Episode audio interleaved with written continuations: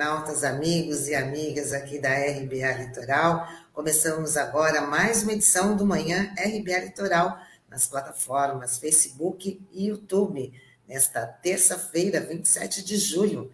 Junto comigo, Sandro Tadeu. Bom dia, Sandro. Olá, bom dia, Tânia, bom dia, Taigo, Norberto, e que estão aqui nos nossos bastidores, e um bom dia especial a todos os internautas que acompanham a gente. Ok, vamos já começar com o nosso giro de notícias, falando que o encontro entre Ciro Nogueira e Bolsonaro para selar a ida do senador para a Casa Civil ficou marcado para hoje. Ciro Nogueira é presidente do PP, Partido Progressista, principal legenda do chamado Centrão.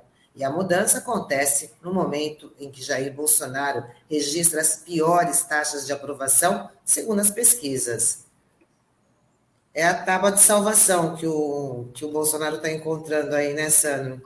É, é o jeito, né, Tânia? Porque mais do que é, a, a, gente pensar no ano que vem, ele tem que pensar em se manter no cargo, né? Até com essas possibilidades de impeachment, né? Com mais de 100 pedidos de impeachment que rondam ali no. que constam ali na, na Câmara dos Deputados, né? Mas também a questão da, de você manter o um mínimo de governabilidade para tocar as coisas, pelo menos até o final do ano que vem. Né? E o Ciro Nogueira é um parlamentar muito experiente nisso, é, conhece bem os membros da política, e essa conversa seria ontem, né? Mas o voo do, do deputado, que ele estava em férias, né? Em recesso, acabou demorando para chegar, e nas últimas horas surgiu a informação que talvez ele não assuma de fato a Casa Civil, mas a Secretaria de Governo. Porque, assim, até para o ouvinte, o internauta que acompanha a gente, né, existe uma diferença grande, né? Porque da Casa Civil você tem acesso ao coração do governo, né? Então é algo, é, um, é uma pasta muito importante e que talvez a, a possibilidade que foi cogitada é do Ciro Nogueira ficar na Secretaria de Governo que seria uma pasta mais responsável por essa articulação política, enfim, e que não teria de fato acesso à, à chave do cofre, né? Vamos dizer assim. Então é algo que a gente precisa ficar atento aí, ver o que, que vai ter de mudança de, nas últimas horas, nas próximas horas, em relação a isso, porque o Ciro Nogueira é um cara muito experiente, é, até só para fazer essa distinção, né? No governo Lula, é, até a gente estava. É, a, a, Casa Civil também tinha esse papel de articulação política, e depois da, da saída do José Dirceu, o Lula ele acabou desmembrando a Casa Civil. Então a Casa Civil ficou com a Dilma Rousseff, que era uma espécie de gerente, que quem tocava as ações do governo tinha aquela voz de comando, e que foi criada é, é uma, uma, um status de ministério da articulação política, que inicialmente quem fazia esse trabalho era o Aldo Rebelo, que também era um, era um parlamentar muito experiente, ligado ao PCdoB naquela ocasião, mas isso durou pouco tempo, porque o Aldo teve que apagar aquele incêndio na Câmara, que ele teve que assumir a Câmara depois daquela eleição conturbada do Severino Cavalcante, que, que era um representante do Baixo Clero, também não vou me estender muito nisso, né? E o Ciro Nogueira era um dos, era um dos braços direitos ali do Severino, e ali foi quando ele começou a ganhar uma certa projeção na Câmara, uma certa liderança, e hoje é um dos principais expoentes aí do Centrão, né? Que talvez vai ter, que certamente vai ter uma posição de destaque. Talvez não na Casa Civil, né? Depende do desespero aí do Bolsonaro em relação a isso, ou até mesmo na Secretaria de Governo, como está sendo cogitado aí nas últimas horas, né?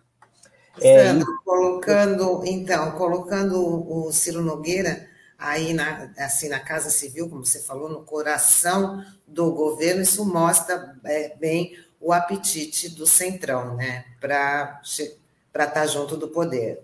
Exatamente, é, porque esse é o cálculo que o Bolsonaro vai ter que fazer até quanto que vale a pena, né, entregar isso de mão beijada aí para o Ciro Nogueira, enfim, porque haverá uma briga interna lá dele, do Arthur Lira, enfim, de todas essas pessoas é, que, que cercam ali o presidente, esses partidos que, que a gente sabe que tem uma fome ali por cargos, por poder, então é, ele vai ter que saber de como dosar isso, né? E é, e é, curioso, né, Tânia, porque a gente fala do Bolsonaro, ah, porque cada hora pensa uma coisa e tal, e a gente até vai emendar na sequência de um outro assunto, né? é porque o Bolsonaro ele voltou atrás e anunciou que vai ter apenas o que ele chamou de excesso do fundão. O fundo eleitoral de quase 6 bilhões de reais já está previsto na Lei de Diretrizes Orçamentárias, aprovadas pelo Congresso. O Bolsonaro estuda 4 bilhões de reais para esse fim, mas, segundo especialistas, isso só será possível se ele enviar proposta de alteração da LDO. É, e a gente tem que resgatar, né? Porque primeiro ele fez aquele tweet dizendo que ia vetar por uma questão de bom senso e tal. Aí depois ele fala, é, ele tem uma outra é, posição, não, a, a, gente vai corrigir pela inflação. Aí agora vem com essa proposta aí de 4 bilhões que vai dobrar o, o, o valor é, relacionado ao fundo eleitoral. Então, assim, parece aquela biruta de aeroporto, né? Então vai, bate um vento fica de um jeito, bate o um vento fica de outro, enfim. Então é difícil saber o que, que o presidente vai fazer ou vai em relação a essa questão, porque o desgaste foi muito grande, né? Até por conta dos, dos filhos dele que votaram favoráveis à LDO, é, vários, vários é, é, pessoas que acompanham e cercam a ele, e também tem, obviamente, né, a questão do centrão, né? Porque esses recursos vão vão ser muito úteis aí para muitos partidos que apoiam o Bolsonaro ou que devem apoiá-lo no ano que vem, né, numa eventual reeleição. Sandro, explica para mim também, acho que para alguns internautas, né? Se ele se ele vetar, ele vai ter que fazer uma outra proposta para para a LDO, né? Não pode ficar vetando ao, é, é, parcelas, né? Tirar apenas esse esse valor e diminuir o valor. Não, ele tem que apresentar uma nova proposta, né? Aí volta para a Câmara, é isso?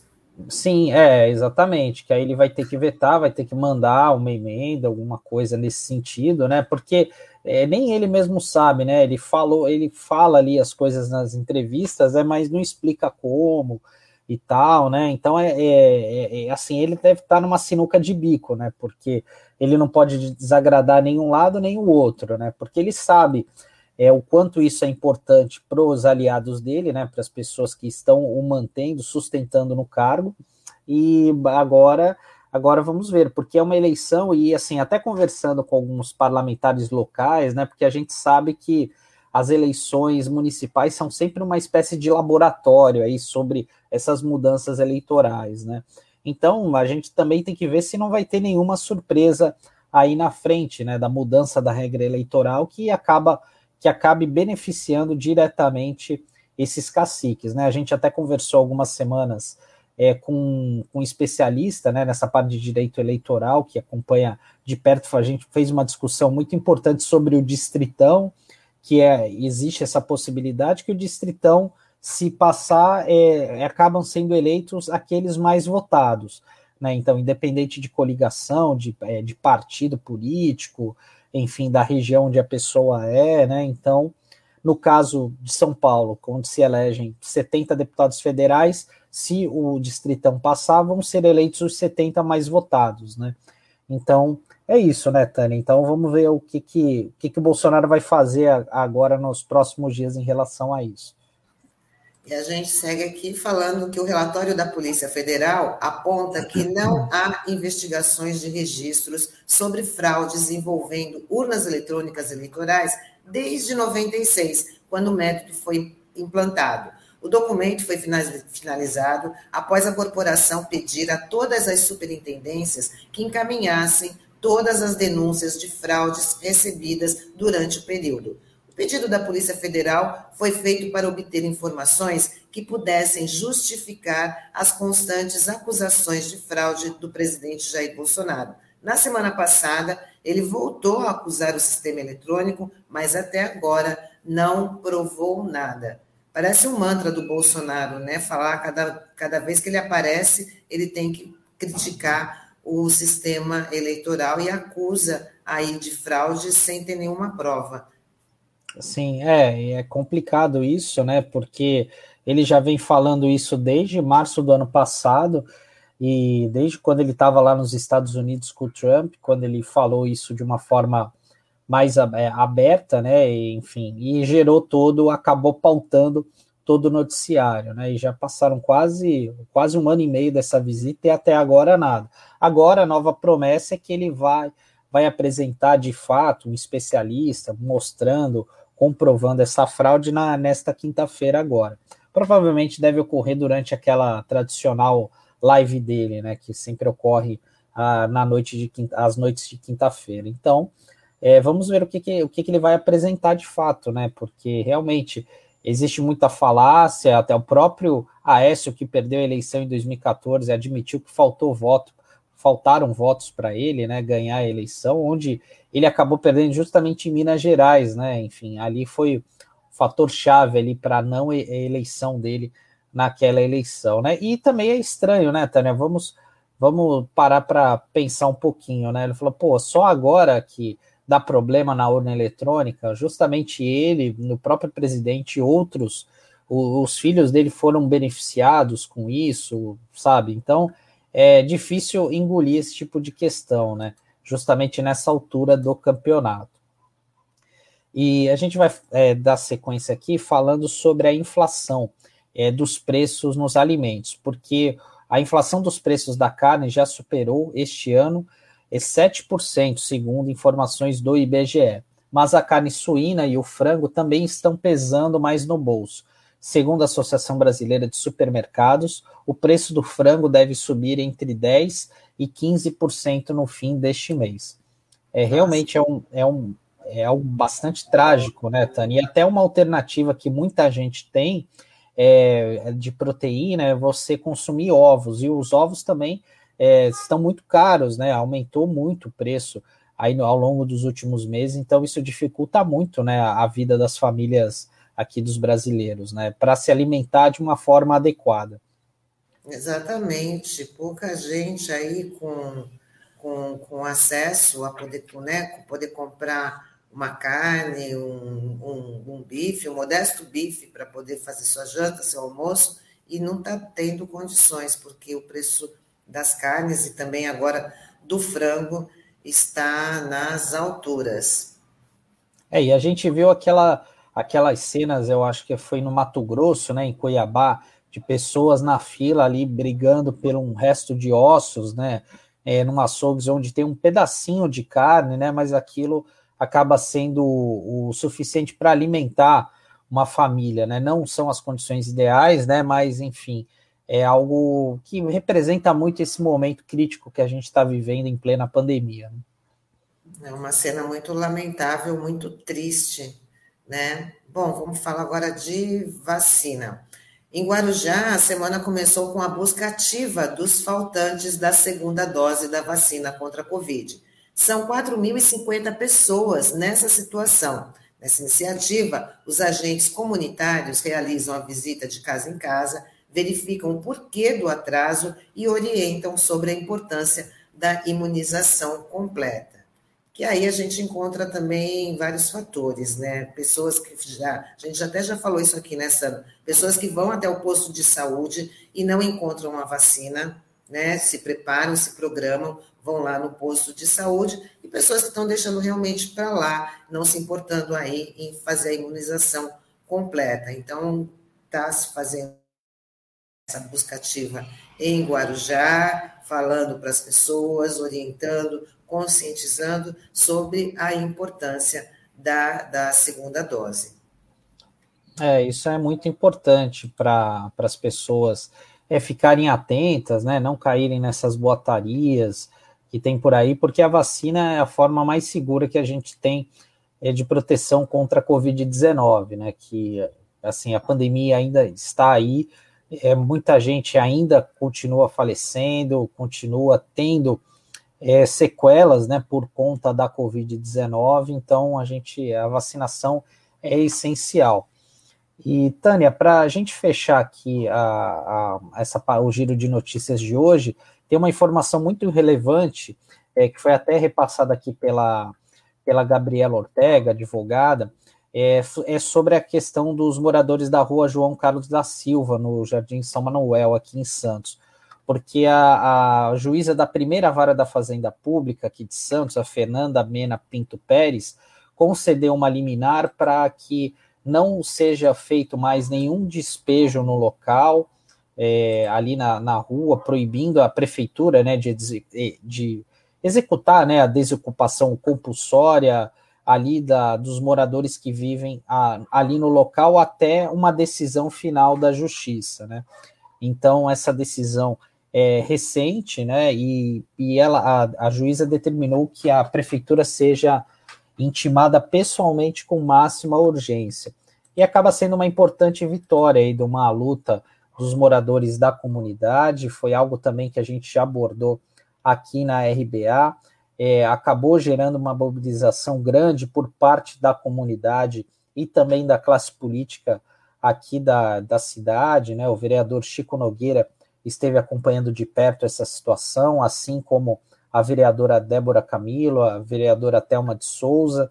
Então, eles estiveram à frente dessa questão. Até agora, é, no mês de julho também, o vereador Chico Nogueira fez uma audiência pública para discutir essa questão agora, em pleno recesso da Câmara, né? Então, foi uma audiência pública bastante importante, onde você via claramente, percebia uma falta de, é, de conversas entre os órgãos da prefeitura, até porque essa ação que ocorre, ocorreram, essa ação que motivou o despejo de algumas famílias é, no mês passado, não era de conhecimento da Coab, enfim, alguns órgãos não tinha conhecimento dessa ação, então é uma notícia muito importante essa liminar, que é uma decisão provisória, né? Ainda é bom a gente ressaltar isso, mas acaba dando uma tranquilidade um pouco maior para os moradores dessa comunidade. Sim, não deixa de ser aí uma, uma ótima notícia e mostrando né, uma situação de de resistência, porque quando houve aquele, aquele despejo, o poder público mostrou uma total falta de, de sensibilidade né, com, com as famílias que foram, que foram retiradas daquele local, que, não, não, que nem você falou, não houve aquela conversa nem com Coab, nem chegaram lá, já foram retirando as famílias e precisou dessa intervenção desses vereadores que né, lutam a favor dessa, dessa família e dessa situação da questão do déficit habitacional, né, Sandro? Sim, e além disso, Tânia, tem aquela decisão do STF, que é de junho desse ano, é, proibindo né, essa questão dos despejos, né, despejos administrativos, né, que, que são ilegais, né, pelo que apontam a lei, como já foram já foi explicado aqui pelos especialistas. Então, esse tipo de situação é inaceitável, principalmente durante a pandemia, né? Porque essas famílias vão, vão ficar. Qual é a alternativa que o município vai oferecer a elas, né? Porque as pessoas acabam ocupando os lugares é por uma necessidade de primeira ordem, né? Porque é, muitas delas acabaram sendo afetadas pela questão do desemprego, ou muitas vezes estão sujeitas a, a subempregos, onde é difícil, né? Você se manter é, até por conta dessa da legislação trabalhista, né, que a gente é, dessa mudança da lei trabalhista que ocorreu em 2017, que acabou precarizando as atividades é, as atividades laborais aí de muita gente e as empresas acabam se aproveitando disso e quem acaba sendo prejudicado é justamente é, o trabalhador, né, que não se sente protegido né, diante dessa situação e, é, e esse é um drama social, Tânia, porque a gente tem visto, e infelizmente, o que ocorreu aqui na Prefeitura de Santos é, não é, um, é, tem se repetido em outras prefeituras, em outras localidades aqui do país, né? Então, é, infelizmente, assim, você tem que é, ir à justiça para buscar assegurar um direito que já é determinado, né? Então, é, assim, a gente tem que parar é, para refletir a respeito disso, né? Bom, e, e, agora a gente vai dar continuidade aqui ao nosso programa e a gente vai fazer uma discussão aqui sobre o Fórum Social da Baixada Santista. E a gente vai chamar aqui para conversa né, o sociólogo e coordenador do Grito dos Excluídos aqui da Baixada Santista e membro do Fundo Social, é, é, é, e membro o, o, Maurício Valente, a gente também vai chamar a Nadir de, Sou, a Nadir de Souza Brito, que é assistente social e membro do Conselho Municipal da Criança e do Adolescente, o CMDCA, e também coordenadora de planejamento do Fórum da Cidadania de Santos.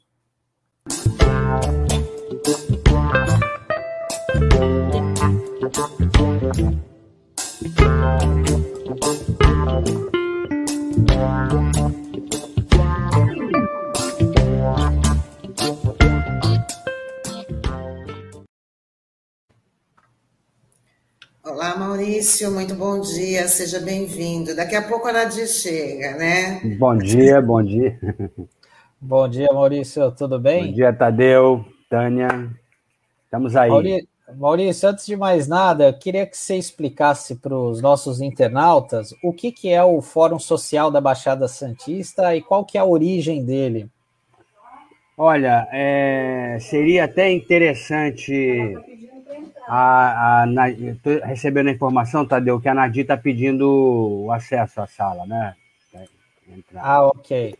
É, a ideia do Fórum Social Regional é, da Baixada Santista é, surgiu é, no, no, espaço do Fórum da Cidadania. A Nadir vai poder falar, contar isso para a gente também é, com mais precisão, inclusive, ela é da coordenação do Fórum é, da cidadania hoje, com ausência do Célio, né?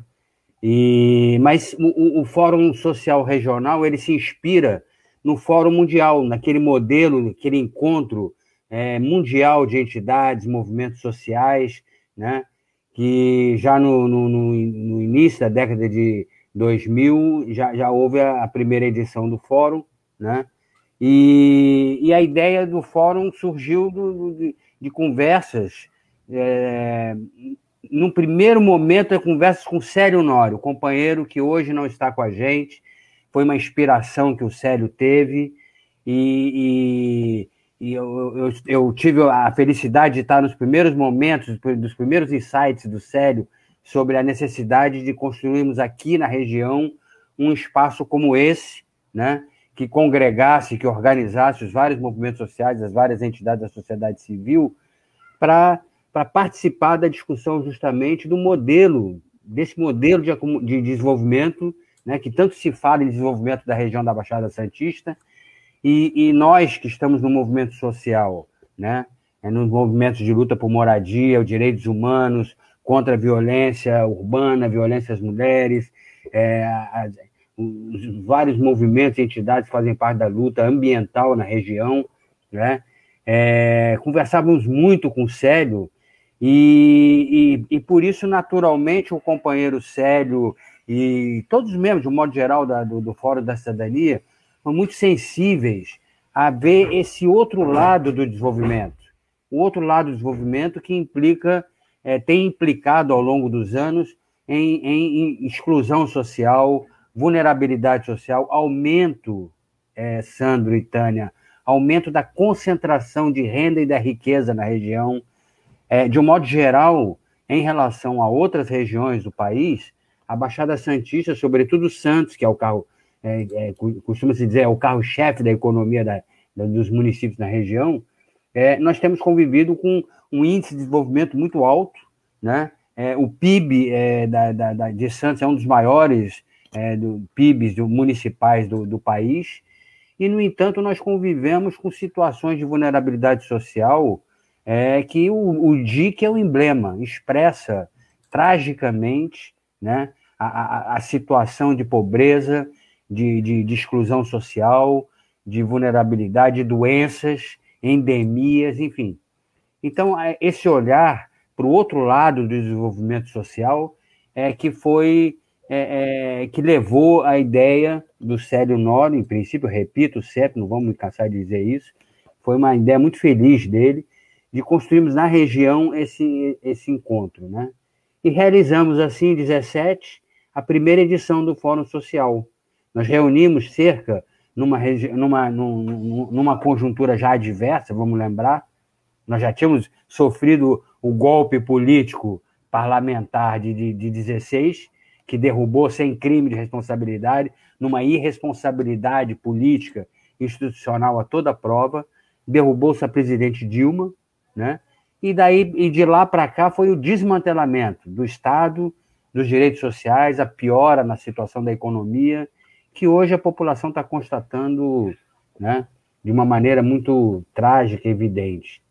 Então, naquela conjuntura já desfavorável, realizamos a primeira edição em 17, novembro de 1917, a primeira edição do Fórum. Tivemos aí nessa conjuntura, Tânia, ah, conseguimos reunir 54 mesas que se realizaram simultaneamente, 54 movimentos da sociedade civil, entidades da sociedade civil, universidades, é, movimento de representação estudantil de mulheres, negros, uma diversidade de movimentos impressionante, né? muito rico. Então, foi o resultado foi mais ou menos como o Fórum Social Mundial. Né? Foi uma referência para a região, uma referência de, de defesa de direitos, uma referência de defesa dos direitos humanos.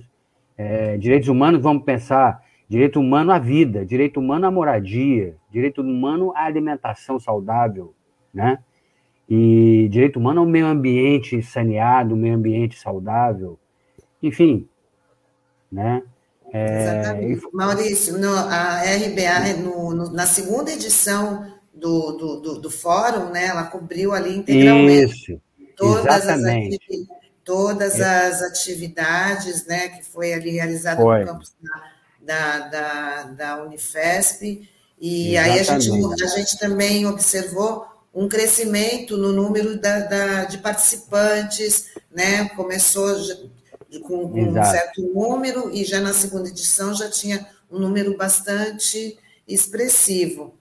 A, é... cerca, cerca de duas mil pessoas participaram nas duas edições. Né? A RBA estava lá presente com a gente no processo é, de, de, de, organização, de construção do fórum. Lembro disso, foi em 19 essa segunda edição, né? Pois não. Maurício, e até assim é curioso porque eu fui testemunho ocular da, da reunião de instalação é, né, do Fórum Social, que foi ali na Unisantos, numa uma reunião, estava até o Medina, veio um representante do, da nossa São Paulo, né, falar sobre isso, e, uma das coisas marcantes ali é que houve uma, uma confirmação de uma luta que já vinha há muito tempo, né, é, que até era uma luta é, assim que foi iniciada ainda em 2008 aqui, que uma tentativa de, das entidades chamado Movimento Nossa Santos aqui, que era a criação do plano de metas aqui para o município de Santos, né? E a partir da, daquela reunião é, houve a concretização, né, de fato, né, do plano de metas, que era um projeto que estava tramitando na Câmara já há algum tempo, né?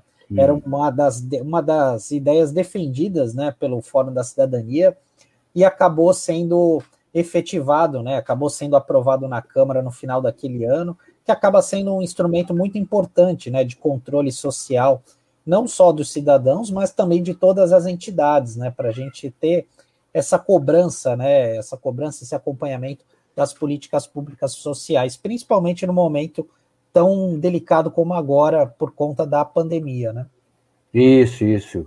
É, o, o Célio, pessoalmente, se bateu muito, muito tempo é, nesse trabalho de, de, de, convencimento, inclusive dos parlamentares, convencimento é, no, no, no, executivo, nos conselhos, ele sempre nos orientava muito a participação nos conselhos municipais, né, como o Conselho Municipal de Desenvolvimento Urbano, o Célio participou, e, e o esforço era sempre esse, era discutir é, é, um desenvolvimento, metas para o desenvolvimento que tivesse na inclusão social, na resolução dos problemas emergenciais da população, um, um, um norte, né? um centro, um objetivo central. Né? E, e foi com esse espírito também que nós discutimos, por exemplo, né, o, o, no plano diretor, porque o Fórum da Cidadania e a Nadir daqui a pouco deve entrar, ela é coordenadora do. do, do ela está tentando, eu queria até já pedir aqui umas ajudas aos universitários para dar, hum, dar uma força aqui para a Nadir, porque vai ser muito importante a participação dela e ela está tá tentando. Tá, vamos, é. vamos só ter um pouquinho mais de paciência, que daqui a pouco a gente tem a Nadir aqui com a gente. É, eu vou me remetendo assim, alguma, a Nadir, porque algumas coisas ela vai, ela vai falar com mais detalhes, né? Mas é, esse, essa participação, é, inclusive, é, é estava é, constava é, no, no, no, próprio texto base do, da segunda edição do Fórum Social. Isso foi defendido pelo Célio com muita firmeza, no sentido de, de, de, exigir que na AGEM, no CONDESB, houvesse uma participação da sociedade civil, como preconiza o, o, o, o Estatuto da Metrópole, né? É, que é a presença da sociedade civil com direito a voz e voto para discutir justamente as metas de desenvolvimento, as metas inclusivas para o desenvolvimento, né? E foi com esse espírito que eu estava dizendo, como no, no Fórum da Cidadania sempre discutimos no Fórum da Cidadania, procurando uma discussão junto com o poder público, os planos diretor, o plano diretor para a cidade de Santos. E no plano diretor foi com esse espírito que nós conseguimos inserir no plano diretor é, um capítulo, que hoje é, é dispositivo do plano diretor, de monitoramento dos indicadores sociais. O objetivo desse capítulo é justamente esse: ele é permitir um controle social mais efetivo, que a sociedade tenha participação e tenha uma visão real do, do, do desenvolvimento na cidade, né? do desenvolvimento na região. Né? Então, é, então é exatamente isso, Sandro. A ideia do Fórum Social ela vem dessa discussão do plano de metas, ela vem da discussão do monitoramento de indicadores sociais no plano diretor, ela vem da discussão do modelo de, de urbanização, né? que os vários movimentos sociais, nas suas várias instâncias e esferas, é, sempre defenderam, né? E o interessante nas duas edições, já na primeira carta de princípio, que, é, é, que foi a conclusão do processo de discussão do Fórum, do Fórum Social, nós já dizíamos né, que é, é, nós conseguimos, com essa articulação com as entidades no Fórum Social, é, é, avançar de um patamar de lutas e de uma resistência, de uma interlocução atomizada com o poder público.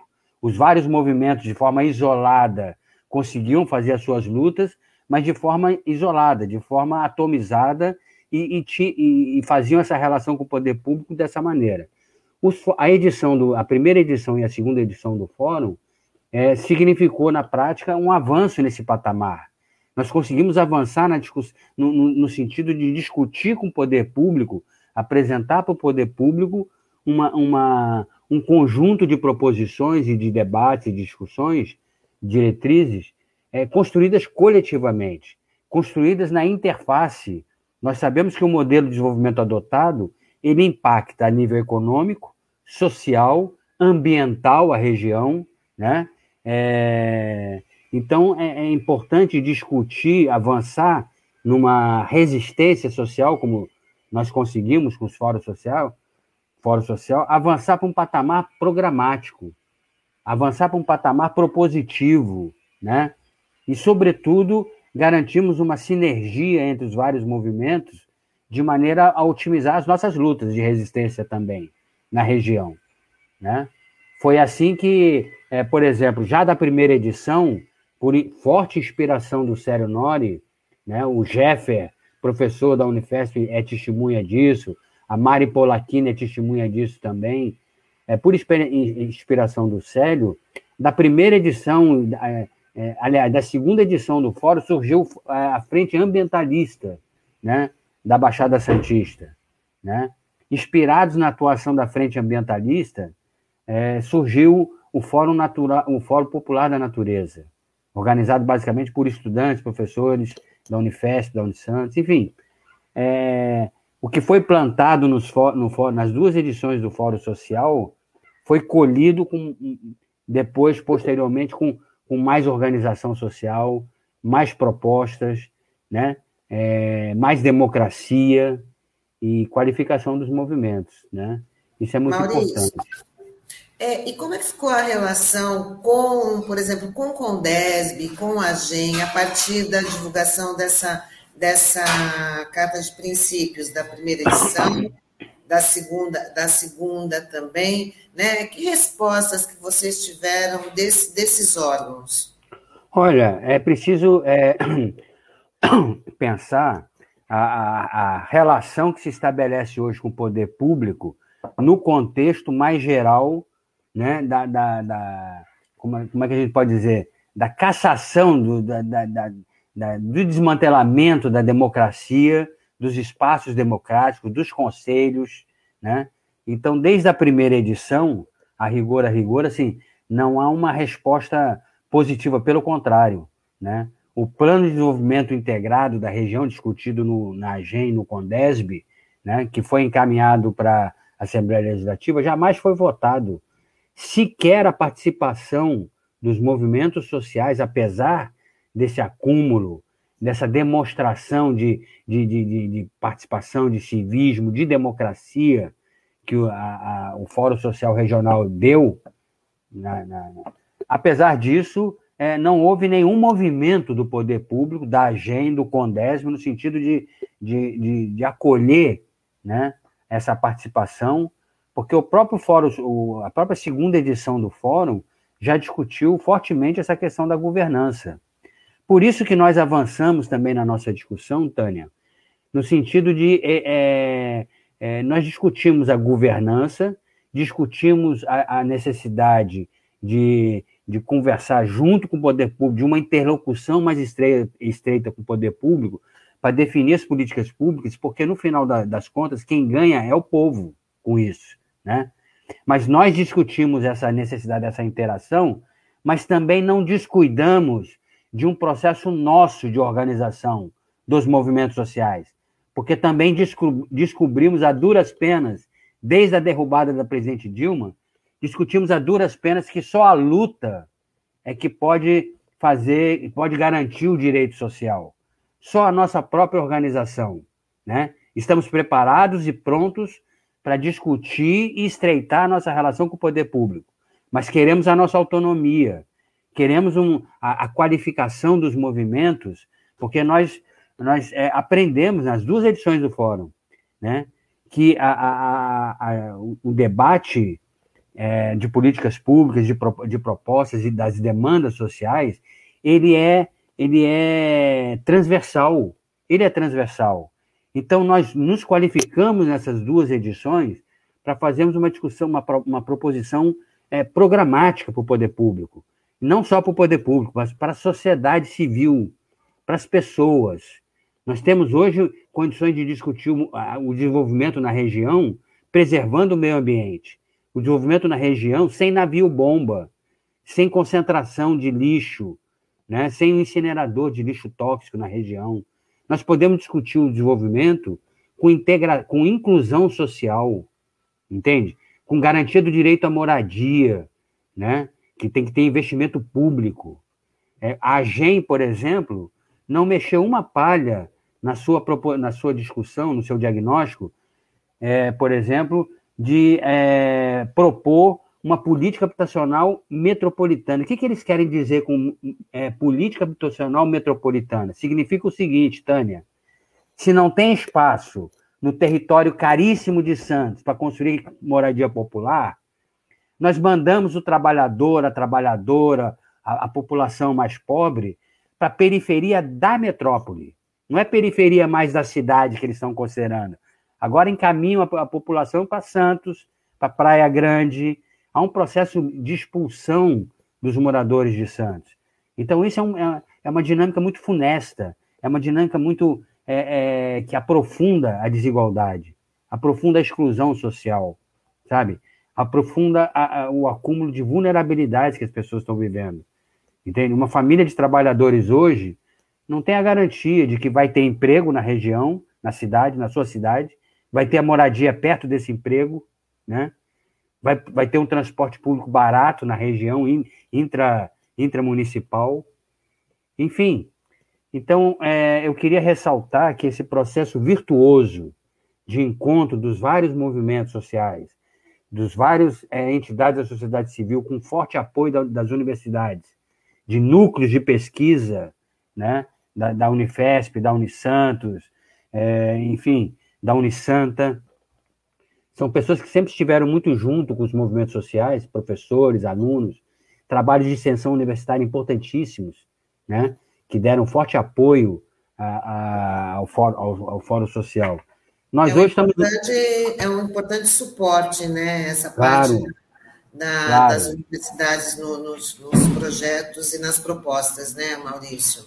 Nós, nós, nós descobrimos esse processo, Tânia, que descobrimos nesse processo que a, a, as comunidades, a população, os trabalhadores as trabalhadoras têm o seu saber, têm a sua experiência social e a sua, a sua, a, o, o seu conhecimento. Esse conhecimento não é aproveitado pelo poder público, porque não garante a participação mais, mais ampla, mais aprofundada nas instâncias decisórias. Né? Esse conhecimento não é aproveitado. E o poder público também não faz nenhum movimento de qualificação desse, dessas comunidades para interação, né, para construção de políticas públicas, para discussão da realidade que, que as pessoas estão vivendo, entende? Então, movimentos como o Fórum Social são fundamentais, porque permitem tudo isso. Uma troca de saberes, é, é, troca das demandas, é, solução construção de uma, de uma plataforma que solucione problemas emergenciais. Hoje, a região da Baixada Santista, a população mais pobre, mais carente, vive uma verdadeira situação de emergência social, Sandra. Você está acompanhando, vocês estão acompanhando na imprensa, né? As, as várias dificuldades em todos os níveis. No plano sanitário da saúde, o Covid é uma tragédia monumental nesse país. Na nossa região não é diferente. É, a classe trabalhadora, como você estava dizendo, Tânia, a classe trabalhadora não teve a oportunidade de testagem, não fez teste para o Covid. A classe trabalhadora não teve oportunidade de uma vacinação prévia, rápida, sabe? Para garantir a economia funcionando, que as pessoas pudessem ir para o trabalho no, no transporte coletivo sem correr risco de morrer. Muitos trabalhadores e trabalhadoras faleceram, não estão mais entre nós, não estão mais no seio da sua família e, e de uma forma é, é, desnecessária, evitável, mortes evitáveis. A primeira morte da, da Covid no Brasil foi emblemática, né? Porque emblemática. de uma, de uma empregada doméstica Exatamente. Né, obrigada a sair da sua casa para poder ir trabalhar, porque não tinha as condições de, de proteção. Então, contaminada, mostra... pela, contaminada pela sua patroa que tava, tinha acabado de chegar da Itália né? Então, foi uma emblemático, como você diz. E de lá para cá, a gente tem visto esse emblema, tragicamente, é aquilo que a gente estava dizendo. O vírus é democrático no que se refere à contaminação, mas ele é profundamente seletivo no que se refere a, a, ao óbito, às mortes, né? Porque se a, o, uma, uma pessoa abastada que tem um, tem o seu plano de saúde, tem é, o seu rendimento alto, ela, ela tem acesso ao serviço de saúde, né? A, a população trabalhadora não tem. Ela vai para sua casa, tem alta e vai morrer no, no, seu barraco. Vai morrer no morro, vai morrer, sabe, no caminho com o trabalho. Essa é. A gente tem visto é, é, o índice de contaminação em alguns, em alguns lugares, é, em, em algumas é, regiões de São Paulo, da cidade de São Paulo, é, é são é, um índice de contaminação alto, mas o, o, o número de, de, óbitos é muito menor na, na, na, nos bairros abastados e muito maior na periferia, né? Estou recebendo notícia aqui que a, a, a, a Nadir está tendo dificuldade para com a internet, mas ela não vai perder a oportunidade de participar aqui do nosso programa. A gente pode Isso. até já avisar para os nossos internautas que a gente marca com ela a semana que vem, porque ela vai ter oportunidade de Perfeito.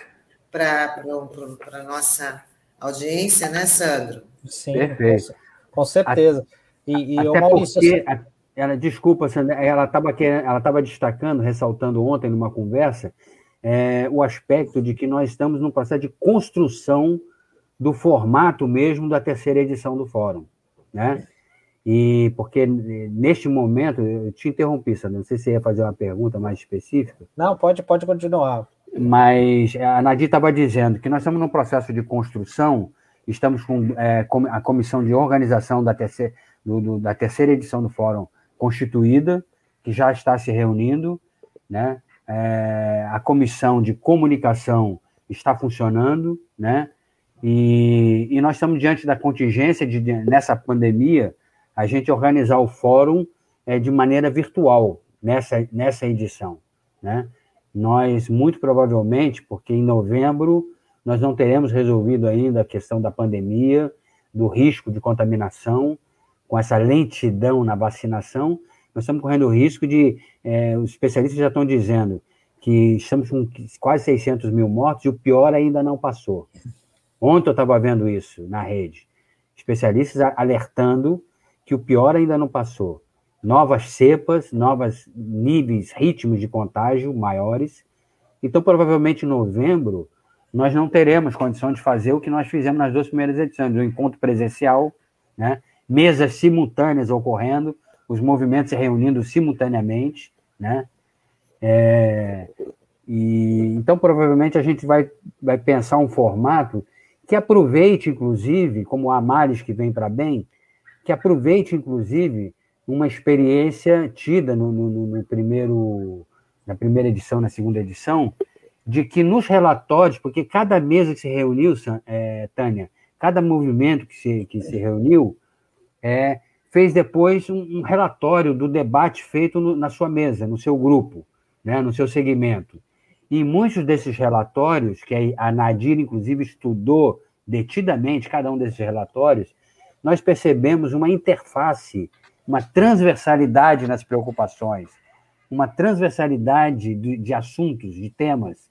Então, por exemplo, o movimento de moradia ia discutir a sua questão da luta pela moradia, e, e, no relatório final acabava se referindo à questão da saúde, porque moradia é garantia de saúde para a unidade familiar, é, é, acesso à educação, porque um aluno que não tem endereço fixo, ele não tem é, acesso à escola, à área de abrangência onde ele mora, é, proximidade da moradia com o local de trabalho.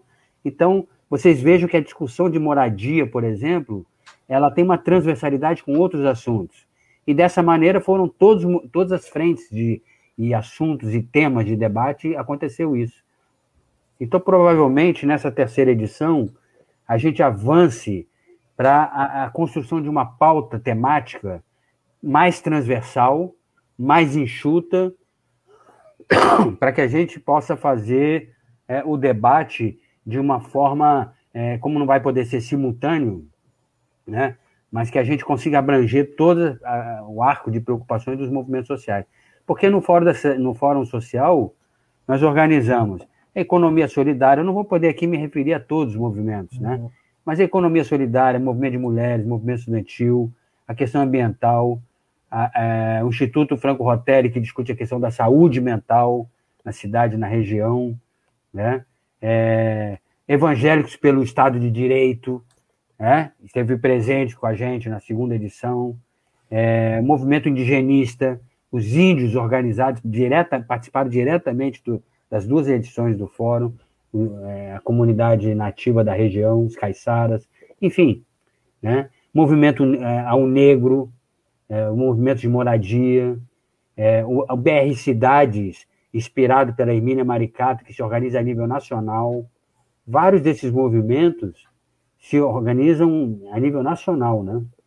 Então vejam que é uma força social que não pode ser desconsiderada pelo poder público, que deve ser acolhida para uma discussão mais é, que no final das contas quem ganhe seja a população mais carente, né? E o Maurício, você tocou num ponto que é importante, né? Que eu lembro sempre do, do Célio Nori, né? quando ele fala, né, fala, porque esses espaços de discussão que a gente tem, né, normalmente, nos parlamentos, que são as audiências públicas, né, mas ele é sempre brincava, falou, olha, mas parece audiência pública, porque você dá uma meia hora, 40 minutos para o representante da prefeitura falar e tal, aí o, a, a população, ah, não, tem dois minutos, tem que ser breve e tal, muitas vezes a pessoa que não está habituada naquele ambiente, enfim, às vezes até tem uma dificuldade natural de comunicação, né? É, de intimação ali, está no ambiente, não consegue concluir a sua ideia, o seu raciocínio, então é muito complicado isso, né? E o fórum é, é uma, é o fórum social é um importante instrumento aí de pressão, né?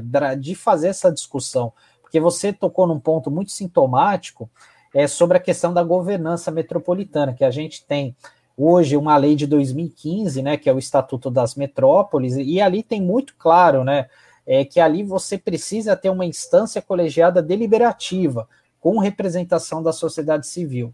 E aqui a gente até agora nada, né? A gente nós temos, passaram quase seis anos aí dessa lei, que se engano é de novembro de 2015, e até o momento a gente não tem nada, né? Sempre é aquela as reuniões metropolitanas se resumem ali a um representantes do governo do estado, a, aos representantes das prefeituras que muitas vezes não comparecem ali naquelas reuniões, acabam sabendo na hora a pauta Exato. do evento, né? Então é, é, é, curioso isso, né? E mostra o quanto que a gente ainda tem o que avançar, né? Até porque é, com a questão da pandemia, o que acontece muitas vezes com algumas famílias, né? É, e, e, e, com os prefeitos, não, primeiro eu vou cuidar no meu quintal para depois eu pensar no, no restante, na região, né? E, infelizmente a gente tem visto isso aí ao longo desse período, né? Então, por isso que o Fórum Social tem essa importância, né? De provocação e também de contribuir com esse debate para o bem aqui da nossa população. Né? Perfeito. É, é, é, um pouco aquele aspecto do que eu estava dizendo para você. Há um desprezo pelo conhecimento, pelo saber do povo, né? pela experiência social que o povo vive. Eu me lembro que numa audiência pública de, é, do plano diretor, relacionado ao plano diretor, né? um senhorzinho levantou, é, morador da Zona Noroeste, e estava discutindo, no, no, âmbito da discussão do debate ao plano diretor, ele discutindo sobre a dengue, né? muito inquieto, muito angustiado com a questão da dengue. E depois nós saímos da audiência pública e colegas, né, é, particip, outros participantes da audiência, né, e, e, é uma audiência assim como você falou, com esse formato. Né? Maurício, o... só um minutinho que a Nadira conseguiu ah, entrar mar... aqui. Vamos chamar ela aqui para o nosso bate-papo. Maravilha. Pode, pode continuar, Maurício. Desculpa. Oi, Nadir. Seja bem-vinda. Bem, bom dia, Nadir.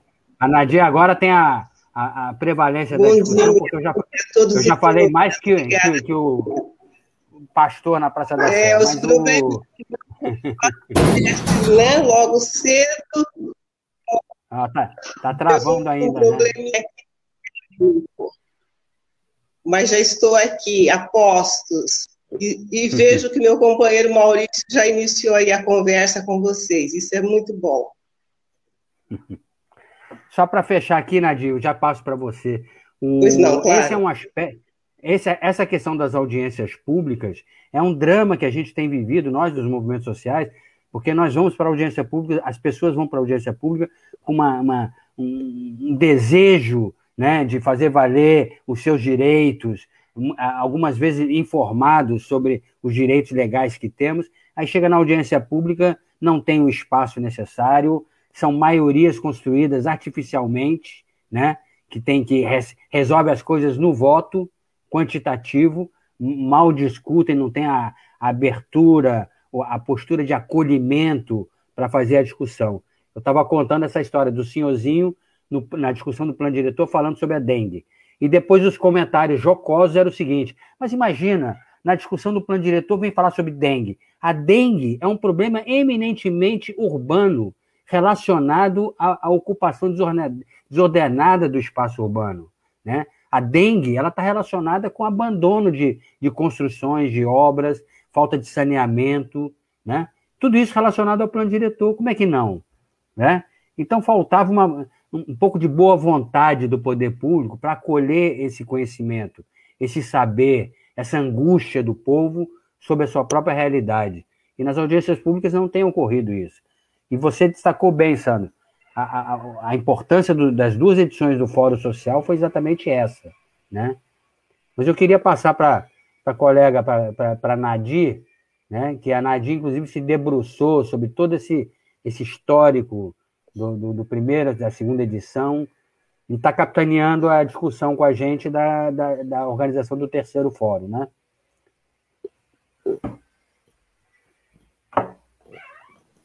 Pode falar, Nadir.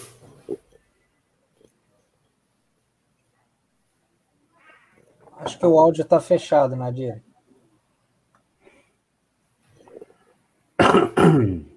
Nadir, você pode abrir seu áudio? Conseguiu abrir?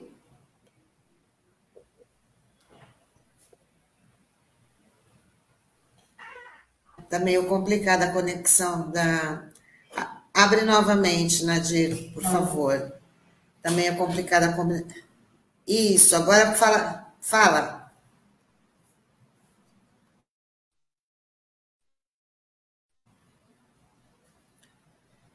É, eu acho que também é complicada a conexão com a Nadir.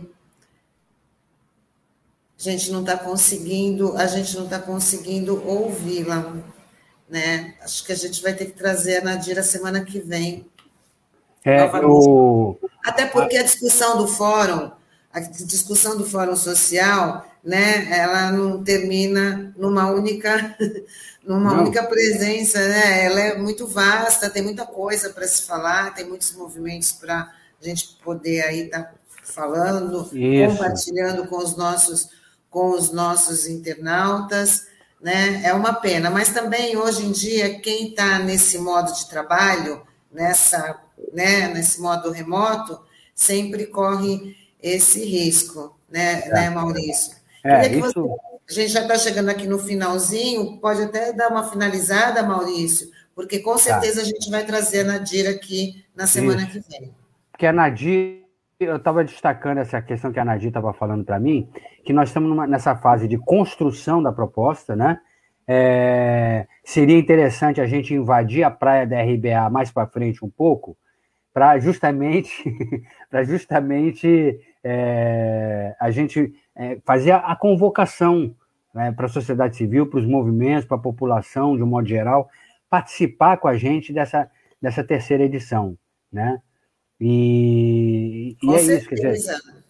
Aqui nós, as portas estarão abertas para poder fazer a, a divulgação, a convocação. É, na, na, nas edições do, do, do, do fórum, é, nós estamos na fase de, de, construção não só da, da metodologia de debate, né, do debate, mas.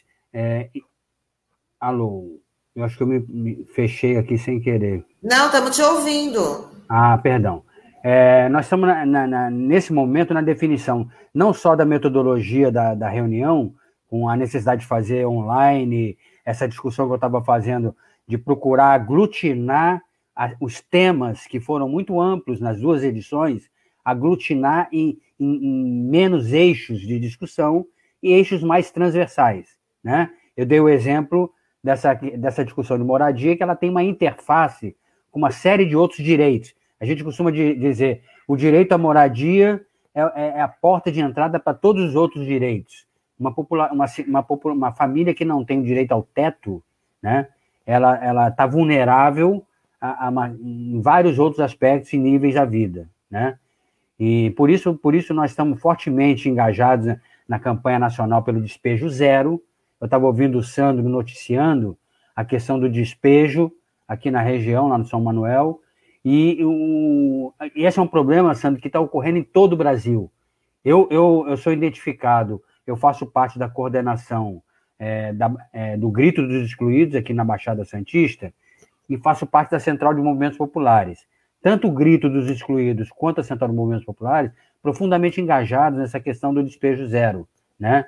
que está sendo coordenado aqui né, pela é, Associação Rosa Mati, pela, pela, pela Gabriela e outros companheiros que estão na luta contra o despejo zero na região, porque é uma, é uma crueldade essa questão do despejo de uma família num momento desse, de pandemia, né? Então é aí, como você disse, Sandra, a pandemia ela deixou muito evidente as profundas contradições e a crueldade né, da, da, da, do, da exclusão social, a crueldade da desigualdade. Né? O problema do Brasil ele é mais, muito mais tragicamente um problema de, é, relacionado à desigualdade social do que propriamente à pobreza. Né? O mais trágico é, é, é, a, é a família que trabalha oito, uma pessoa que trabalha oito, dez horas por dia, né? Ela não tem o básico para sua família, mas no bairro onde ela trabalha, como empregada doméstica, como trabalhadora doméstica, como pedreiro, é, os trabalhadores estão vendo é, famílias que estão desfilando com, com a sua Ferrari, o seu Porsche, é, com, com, fazendo é, gastando em coisas desnecessárias, morando em apartamento de um milhão de dólares, né? é, dando condições para o seu cachorrinho que nem o seu o filho trabalhador tem. Então a desigualdade social ela tem uma dimensão que realmente é muito é, é, leva a, a, uma contradição social muito muito grande e, e inaceitável, né? Inaceitável. Os movimentos hoje estão discutindo a necessidade é, é, de superação das suas, das suas vulnerabilidades, mas com sentido de urgência muito grande, muito maior do que alguns anos atrás. Né? Alguns anos atrás, a gente estava vivendo no, no governo Lula e Dilma quase o pleno emprego.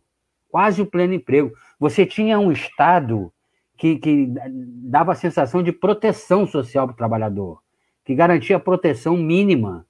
O, o, o, o SUS, né? a defesa do SUS, a defesa do SUAS, né? a política de, de, de assistência social, de seguridade social. Você tinha.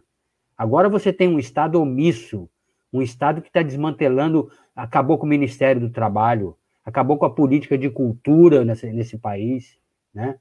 A cultura, para muitas comunidades, como é exemplo a Arte no DIC, a cultura é, é, ela possibilita espaços de integração, de inclusão social, de reumanização de uma comunidade atingida por, por crise econômica por muitos anos.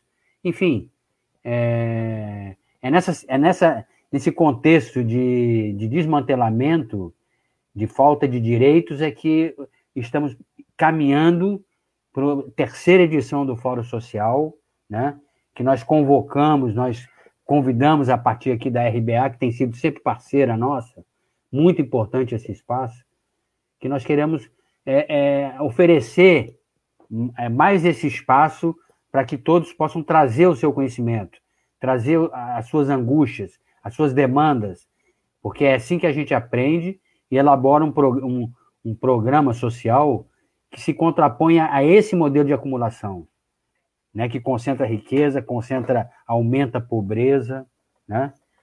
Então é, é isso que eu queria é, por fim dizer, né, que a gente vai estar em outro momento aqui na RBA discutindo é, a, a, o Fórum Social já na sua etapa mais, né, mais organizada, mais visível, né?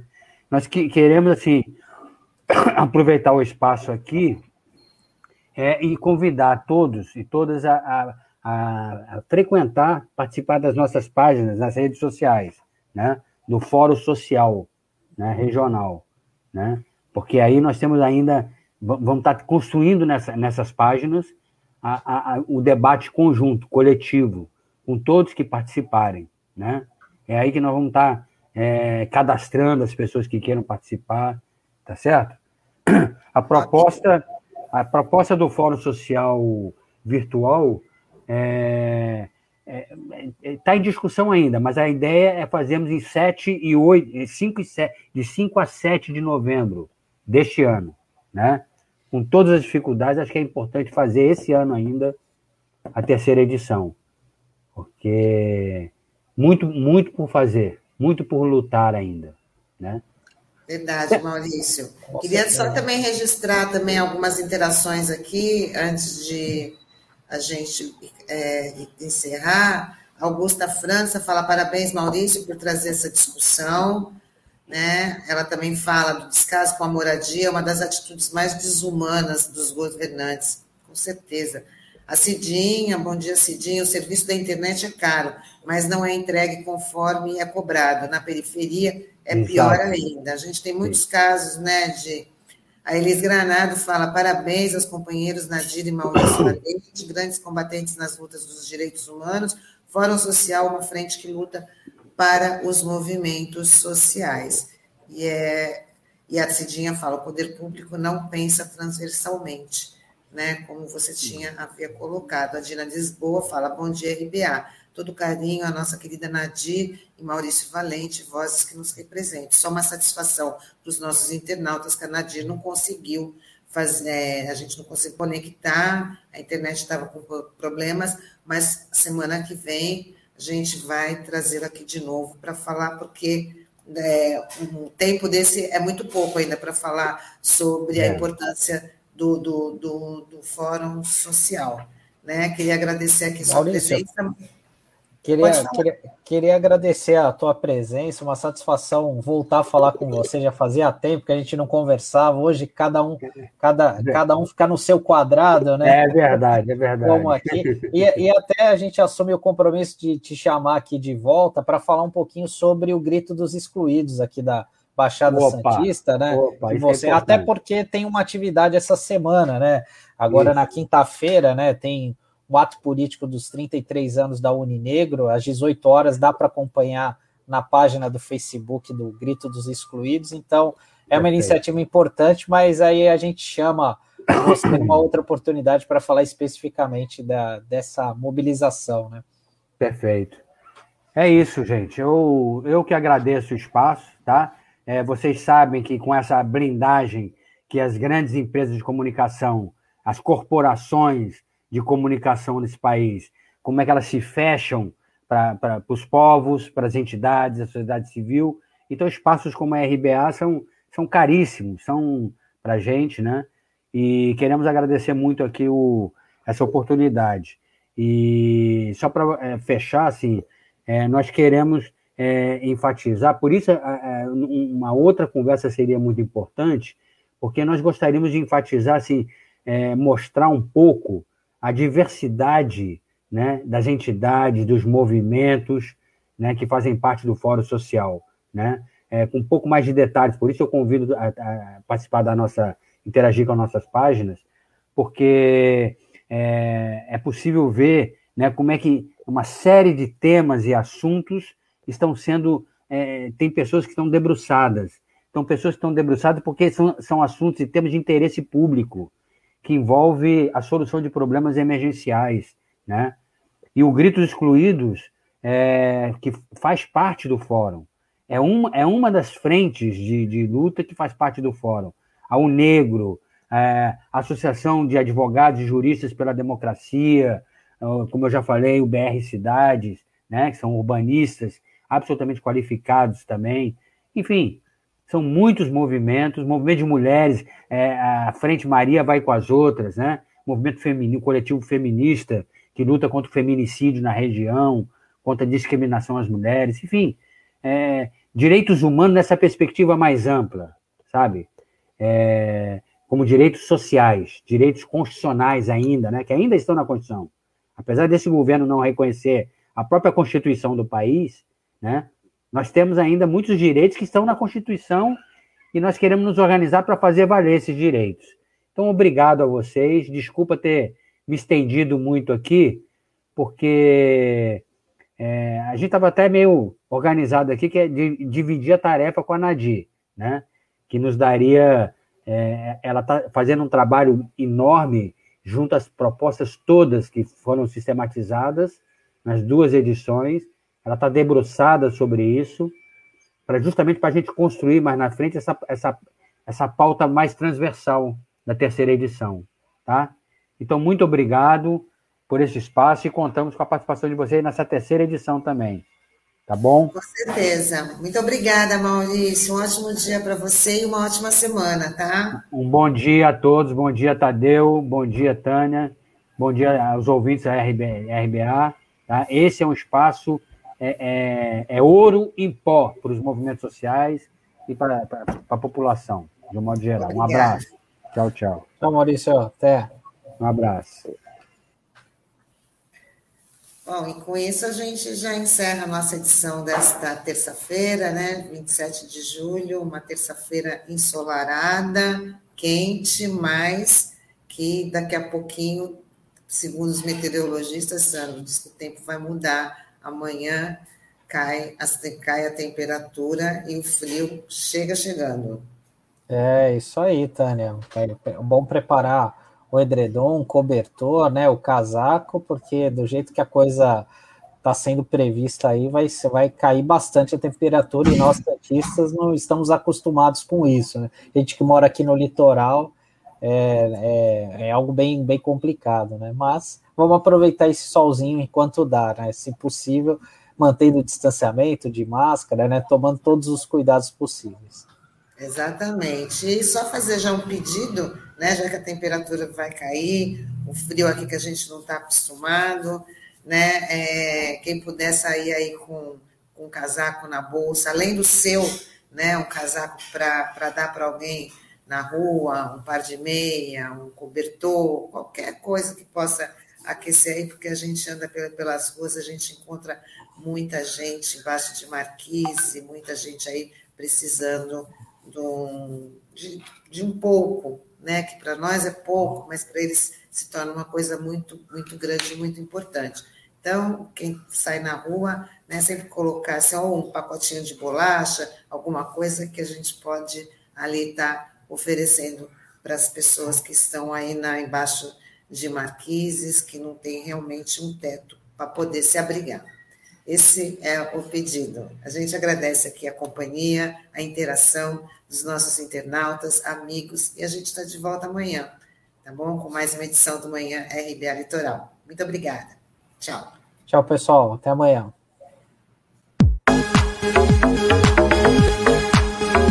Rádio Brasil Atual Litoral é uma realização da Fundação Setaporte, apoio cultural do Sindicato Setaporte.